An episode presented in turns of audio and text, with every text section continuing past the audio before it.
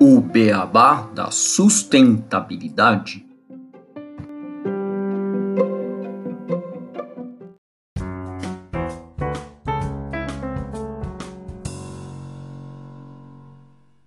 Olá, ouvinte do Beabá! Antes de mais um episódio, eu queria te contar que nós temos um site que é www.obeabadasustentabilidade.com.br. E lá, além de você ter mais informações sobre a gente, playlists por temas de assunto e até como nos contratar para palestras, você encontra informações de como pode nos ajudar a fazer um beabá cada vez melhor, com diversos planos e vantagens exclusivas. Entra lá e não esquece de nos dar as cinco estrelas, ativar o sininho e nos seguir nas redes sociais. Agora estamos até no YouTube. Um grande abraço da equipe do Beabá da Sustentabilidade. Bem-vindos ao podcast O Beabá da Sustentabilidade. Este é o episódio 138, Madeira Engenheirada, Inovação para a Sustentabilidade na Construção Civil. E para falarmos desse tema aqui no podcast, eu e o Renato Gatti, a gente vai receber hoje aqui no Beabá da Sustentabilidade o Nicolaus Teodorakis, que é CEO da NOAA. Tudo bem, Nicolaus? Tudo bem, Renato? Como é que vocês estão? Boa tarde, boa tarde, Gustavo, boa tarde, Renato. Prazer estar aqui com vocês. Tudo ótimo. Estamos aqui, vamos bater esse papo gostoso aqui.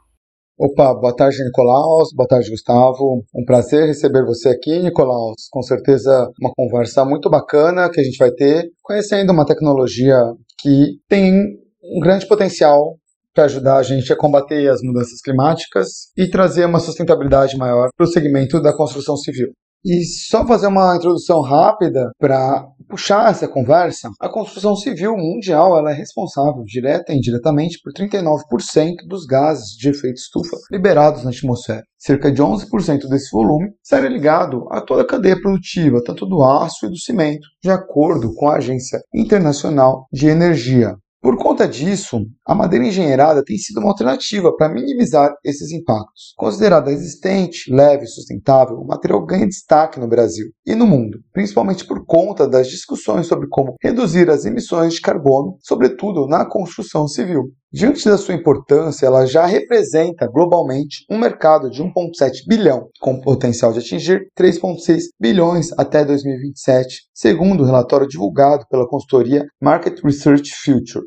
A NOAA, a empresa fundada pelo Nicolaus, utiliza um processo conhecido como CLT, que é o Cross Laminated Timber, que foi desenvolvido na Áustria 20 anos atrás para que se pudesse permitir o uso da madeira como elemento de verticalização de edifícios. Ele nada mais é do que uma combinação de madeiras maciças coladas em sentidos transversais, onde uma camada vai em um sentido, outra camada em outro sentido, fazendo assim com que a sua resistência aumente bastante. Além disso, o CLT, a construção é off-site, e isso faz com que o desperdício que hoje nas construções comuns, nos canteiros de obra, acabam sendo muito elevados, 25% do material sendo desperdiçado, incluindo aí aço, cimento, água, vergalhões, as perdas utilizando o CLT chegam perto de 0,1%, um nível absurdo de pressão muito grande, né? E sem falar também na eficiência de custo do CLT, de 30% em alguns aspectos e uma redução de tempo de obra em 50%, se comparado à construção civil tradicional. Por causa da sua leveza, ela permite usar até 30% menos concreto na fundação, o que já é um ganho de sustentabilidade. Além da CLT, a NOAA também utiliza o glulam, que é um processo feito com madeira colada na mesma direção para ser usado como um pilar de uma obra, por exemplo. Além disso, dessas vantagens, a madeira, né, por ela ser renovável, ela é capaz de estocar carbono, sendo uma alternativa inteligente ao concreto, ao aço a materiais não renováveis e poluentes. E aí, né, Nicolau, já chamando aqui para nossa conversa, né, o Nicolau, que é sócio fundador da NOA, né, que é a empresa que atua no segmento de construção civil, utilizando essa tecnologia de madeira engenheirada para construir até em 50% mais rápido que os métodos tradicionais, eu já queria fazer a primeira pergunta, assim, bem direta, né? Que é saber qual madeira que vocês utilizam para a fabricação desse material e como garantir a sustentabilidade na origem desse insumo. Isso é importante comentar, Renato e Gustavo. A nossa madeira, a madeira é o pinus, primordialmente, né?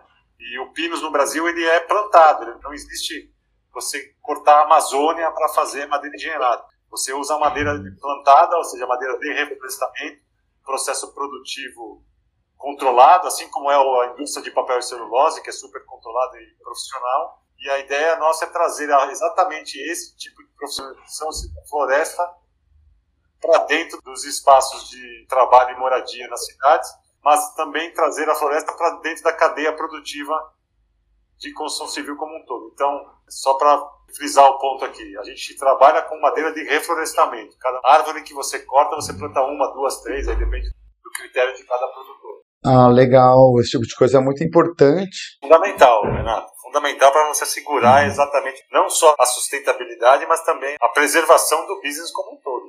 É, isso já foi até um tema que a gente trouxe aqui, Nicolaus, que geralmente essas madeiras de reflorestamento, elas geralmente são árvores que são plantadas em locais que estavam devastados, não tinham uso por algum impacto do homem, e aí se faz toda uma plantação dessas madeiras de reflorestamento. É muito legal a gente saber, então, a respeito da origem dessa madeira, porque isso é muito importante. Porque senão as pessoas ficam falando, não, está desmatando a floresta, a floresta amazônica, a Mata Atlântica. Então, acho que vocês trazerem isso é muito legal. E vocês utilizam essas certificações de madeira de reflorestamento? Vocês utilizam o certificado FSC ou algum outro tipo de certificação? Todos os nossos produtos eles têm que vir com FSC, a gente tem a origem da madeira, de onde que vem, tudo controlado. Isso é uma condição até nossa aqui como NOA, de só comprar esse tipo de madeira certificada. E até eu ia perguntar, os clientes de vocês, quando vocês vão fazer um projeto, como que é essa abordagem? Eles já chegam, estão buscando um projeto utilizando a madeira engenheirada e aí eles entendem toda essa sustentabilidade, essas vantagens? Ou é algo que vocês estão colocando no mercado, no mercado brasileiro? Estão tendo que mostrar para as pessoas as diferenças para fazer esse projeto, para criar esse projeto meio que do zero, prospectando clientes na conversa, no dia a dia, mostrando como vocês trabalham, dando uma aula, o porquê das vantagens da madeira engenheirada, enfim. Só um comentário, né? Porque culturalmente aqui no Brasil a gente está muito mais acostumado a fazer tudo de alvenaria, né? Do que Perfeito. madeira, como a gente vê, por exemplo, nos Estados Unidos, isso é o contrário, né? Perfeito, Gustavo. vamos lá. Esse talvez hoje seja o nosso grande trabalho aqui de aculturamento de mercado. Porque a gente começou a NOA em 2019, final de 2019, lá por novembro, novembro, dezembro. Estamos falando aí de mais ou menos três anos e meio. O que a gente percebe ao longo desses três anos e meio é que o mercado hoje já está muito mais maduro do que o mercado há três anos e meio atrás para o uso da madeira engenheirada. Então, fruto de um trabalho consistente nosso aqui também, de aculturar o mercado, de falar sobre a madeira, de mostrar um produto diferenciado e de trazer os benefícios que a madeira traz, não só para o método construtivo, para a sustentabilidade, mas também para o produto imobiliário final. Você traz mais wellness, que a gente chama, né, mais bem-estar para as pessoas que estão habitando esses espaços, seja de moradia, seja de trabalho. Então, tem todo um trabalho de trazer conhecimento para o setor, tá? de você conseguir aculturar, como a gente chama, o mercado como um todo, seja ele um investidor, seja ele um contratante, um incorporador, um, cliente que queira fazer uma construção em madeira. Hoje o nosso business aqui está dividido em alguns produtos diferentes para clientes diferentes. Então, só para simplificar aqui para vocês, a gente tem um pedaço que é um pedaço de desenvolvimento, onde a gente trabalha junto com investidores, tá? Investidores imobiliários, eu estou falando. Tá?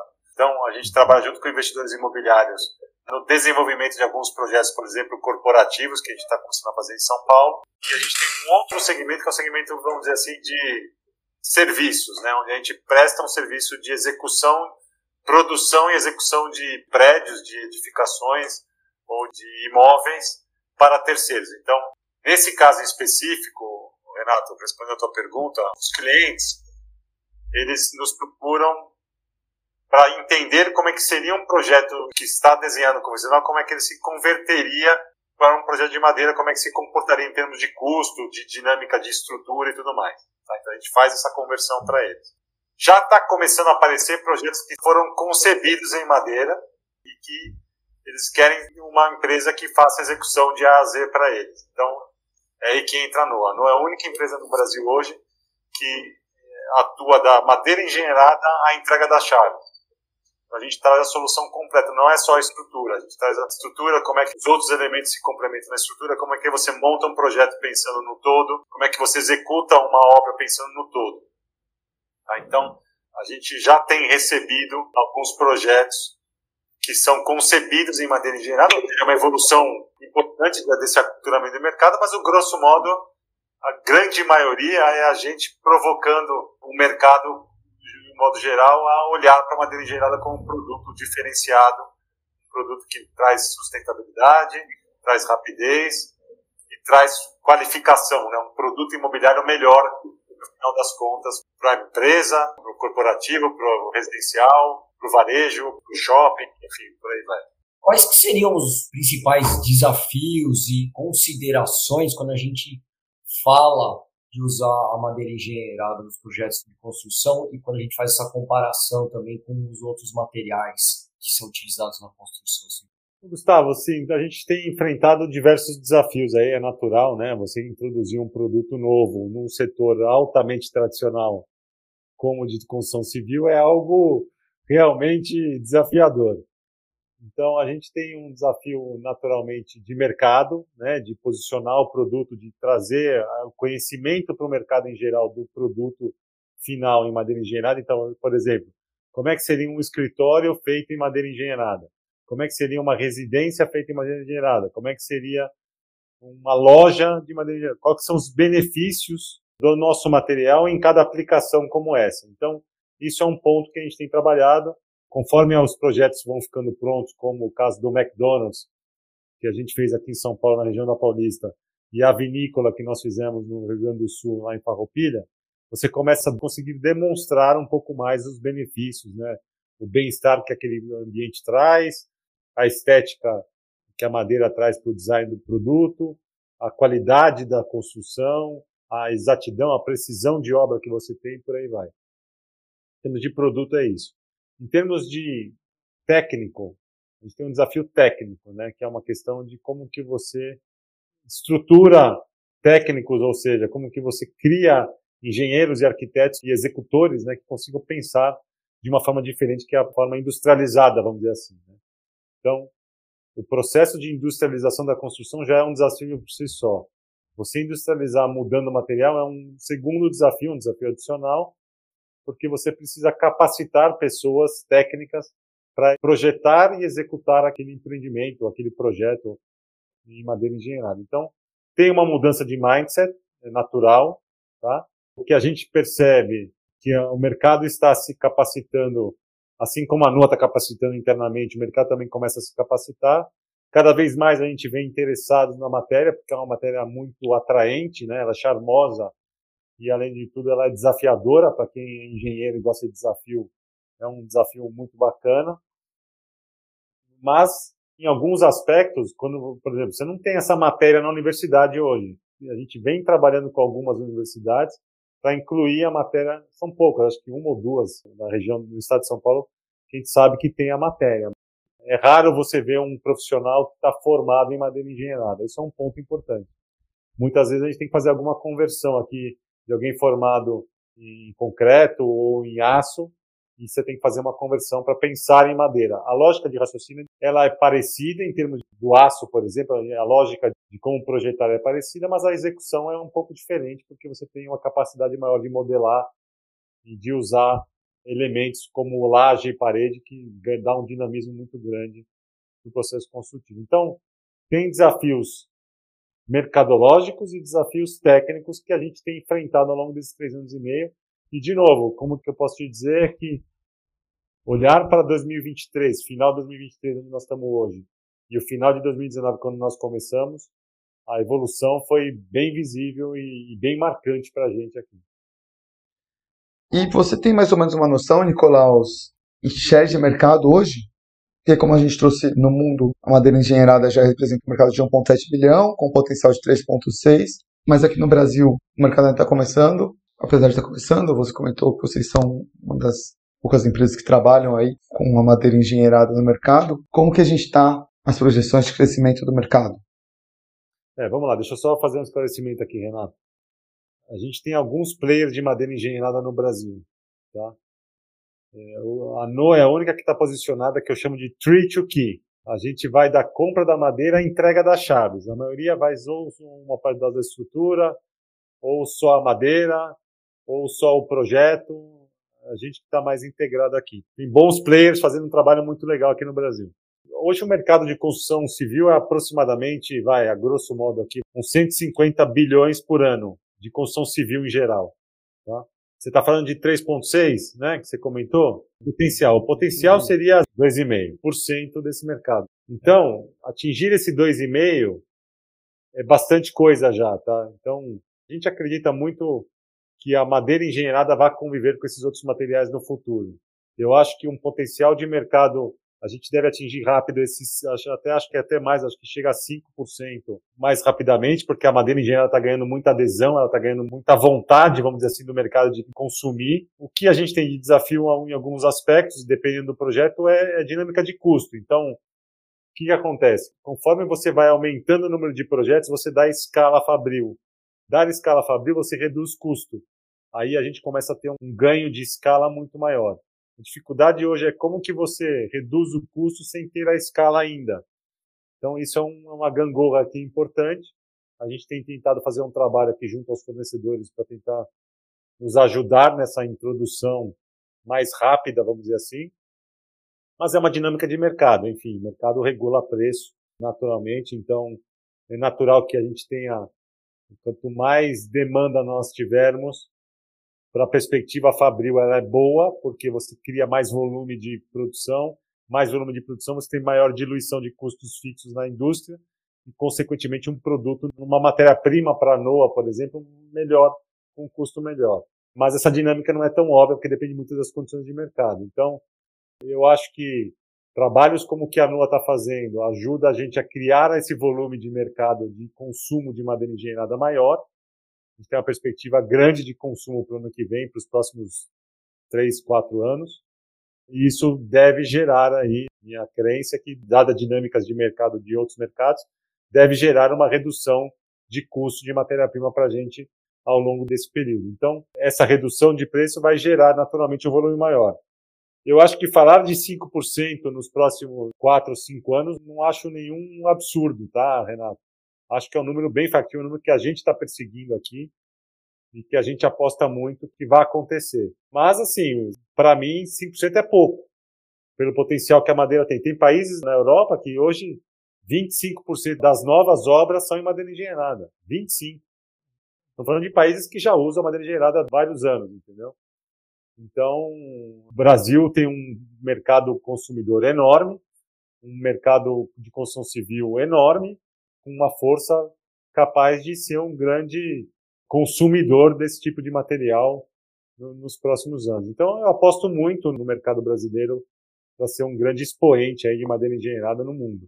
Com essa popularidade em relação à madeira engenheirada e expectativa de aumento, como é que você vê como o futuro dessa indústria e da indústria da construção como um todo em relação à, à madeira também convencional, substituição por madeira engenheirada? Como é que você vê assim no longo prazo esse mercado? Olha, Gustavo, são assim, o uso da madeira maciça, né, que você está falando, contra a madeira engenheirada, né? São produtos diferentes, tá? É, você não consegue construir um prédio com madeira maciça, mas você consegue fazer com madeira engenheirada. Então, a gente está falando aqui de um produto que é industrializado e que permite que você use maior volume, vamos dizer assim, por atender melhor as demandas de produtos imobiliários na ponta. São mercados diferentes. Não vejo similaridade no mercado. A grande questão ligada aí é um fator importantíssimo, né, que a gente conversou aqui já no começo dessa nossa conversa, é o fato da madeira engenheirada ser uma madeira de reflorestamento.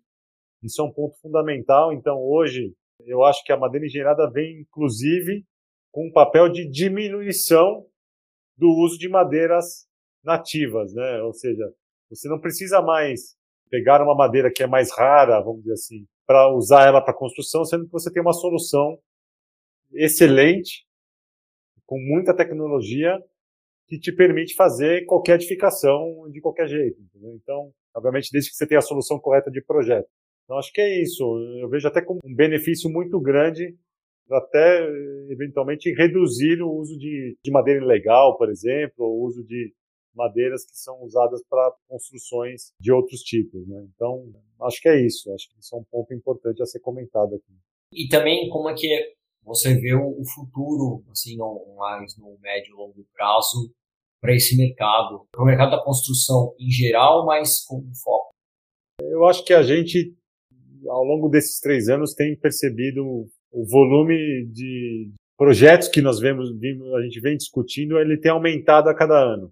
A gente tem uma perspectiva aí de começar o ano que vem já com um bom volume de pipeline, é, ou seja, que demonstra aí uma maturidade já, um amadurecimento de mercado para a madeira engenheirada, né, para o consumo disso, para executar projetos de diferentes naturezas, varejo, residencial, corporativo, shopping, são diferentes produtos com aplicações feitas por nós aqui, aplicações de, em projetos feitos em madeira engenheirada. Mais uma dúvida que me surgiu aqui, pegando essa questão da sustentabilidade da madeira engenheirada. Uma dor muito grande da construção civil é a gestão de resíduos. E aí, falando da madeira engenheirada, vamos supor que precisa fazer uma reforma, uma demolição. Ela facilita essa geração de resíduo, esse processo de reforma, ou acaba sendo igual às outras soluções também? E aí precisa ser desenvolvido alguma questão para reciclagem, para destinação desse material. Não, esse é um bom ponto, Renato. Primeiro, antes de falar de reforma, importante comentar que numa construção convencional, a gente tem hoje em média 25% de desperdício de materiais. Quando você fala de madeira engenheirada, na parte da estrutura, que é onde a gente usa, você praticamente zera isso. Então, na parte da estrutura, você traz o produto pronto e você monta. E como a montagem é muito precisa, existe uma precisão de obra milimétrica, você tem não só uma questão de não resíduo, você também tem uma questão de qualidade de obra muito maior. Essa precisão traz uma qualidade muito maior. Uma eventual reforma, tem alguns prédios lá fora, por exemplo, que estão sendo desenvolvidos ou projetados para que você possa desmontá-lo. Eventualmente você desmonta e monta em outro lugar se quiser. Então, esse tipo de situação você pode também projetar aquilo para um melhor manuseio na reforma, entendeu? Você consegue eventualmente mexer em um aspecto ou outro, obviamente sem tirar questão estrutural, que é um negócio que nenhum outro material você pode mexer, mas eventualmente alguma parede que você coloque ali que você possa eventualmente abrir, você queira retirar aquela parede, se ela não for estrutural, você pode retirar e fazer uma junção. Da mesma forma que você junta um, um cômodo, sei lá, com uma sala hoje, quebrando a parede inteira. Aqui não, você tira a madeira, pega aquela, aquela madeira. É tipo brincar de Lego, mais ou menos, né? Exatamente. Que tem que aquela poluição auditiva que é, que, que, Exatamente. É. Isso é um bom ponto. Então, a gente tem um trabalho aqui, um trabalho de desenvolvimento de produto muito grande. A gente quer pensar muito nesse tipo de soluções para o cliente final, né? Como é que se lida com uma parede, diferentes soluções aqui que a gente quer dar para o uso melhor daquele espaço de moradia, de trabalho que quer que seja do usuário final. Muito bom, Nicolau. A gente tem um panorama muito bom aí da madeira engenheirada e sua sustentabilidade. Acho que seria legal, então, você passar para os nossos ouvintes, desde empresários a pessoas que estão buscando uma obra. Não sei se a NOA tem um foco maior para empresarial ou pessoas físicas, né? Mas como que elas podem buscar mais informação a respeito da madeira engenheirada, também a respeito da NOA e aí uma última dúvida, né, em relação às suas qualidades, os atributos da madeira engenheirada, assim, é, vai deixar a casa mais quente, deixa a casa mais arejada, mais frio, aceita umidade, como em Santos, né, onde está o Gustavo, enfim, para quem tem interesse em estar tá construindo, fazendo projeto utilizando esse tipo de material. Não, muito legal. Primeiro, a madeira que é usada para produção de madeira engenheirada, como eu te falei, é o Pinus, Existe um pré-tratamento nele em autoclave para essa madeira engenheirada, para esse produto final. A produção da madeira engenheirada, ou seja, o produto madeira engenheirada no final, ela tem benefícios que são um pouco diferentes do que a gente está acostumado no mercado como um todo. Ela tem uma questão térmica mais eficiente, tá? então ela convive bem com calor e com frio, ela traz essa tecnicidade maior, ou seja, um benefício maior para o usuário. A umidade não é um problema, ela vem preparada para esse tipo de uso. Segunda coisa importante é que ela é preparada, no caso do Brasil, tá lá fora não tem essa preparação, mas países tropicais como o Brasil, como a Austrália, por exemplo, ela é preparada para anticupim, então ela não tem um problema de cupim. E um último ponto que é, existe um retardante que você pode aplicar ao fogo, mas o principal ponto do fogo é que qualquer material pega fogo, tá? A madeira pega fogo, o concreto, o aço, todos os materiais pegam fogo. O que você tem que fazer é projetar na fase, etapa de projetos, você projetar o tempo de fuga, como os bombeiros dizem, o tempo de fuga das pessoas, que é o TRRF, né, que chama. Isso você projeta para todos os materiais também. Então, o que muda é a forma como você projeta, mas não as, as regras são as mesmas para todos os materiais. Então, isso é um ponto importante. A gente hoje está trabalhando em diferentes projetos. A gente tem uma linha de produtos, como eu comentei, de desenvolvimento imobiliário, onde a gente vai do terreno à entrega das chaves, isso a gente faz junto com investidores, incorporadores e investidores. E a gente tem uma linha de negócio, que é uma linha de serviços, onde a gente faz a produção de edificações para terceiros. Então a gente tem hoje projetos de um corporativo, né? Vamos dizer assim, produto corporativo para empresas, né, monousuários ou não, ou edificações que é para um, uma empresa ou para várias. Residencial, a gente tem o nosso arvoredo, que é o residencial de alto padrão aqui na Vila Madalena, que está em construção agora. Tem projetos de varejo, McDonald's, vinícola, são projetos que se enquadram como varejo. Temos um projeto de shopping center, né, não o shopping todo, mas é uma parte da estrutura importante. Algumas discussões com hotéis e temos uma provocação de um cliente para fazer uma casa para ele. Aí é uma single family, que a gente chama, uma casa para a família dele uma segunda moradia num condomínio aqui perto de São Paulo. Esse é um, eu falo que é um produto diferente, porque você está lidando com CPFs, né, ou seja, com famílias, que tem uma forma de desenvolvimento de projeto um pouco mais lenta, vamos dizer assim, um pouco mais a condução de um projeto para uma família é de uma condução de um projeto para uma empresa. Então você tem muito mais sentimento lá, então leva-se muito mais tempo nas decisões. Isso é um ponto que a gente está pensando em como tá abordar de uma forma mais objetiva, porque quando você fala de industrialização, você tem que trazer objetividade para o processo.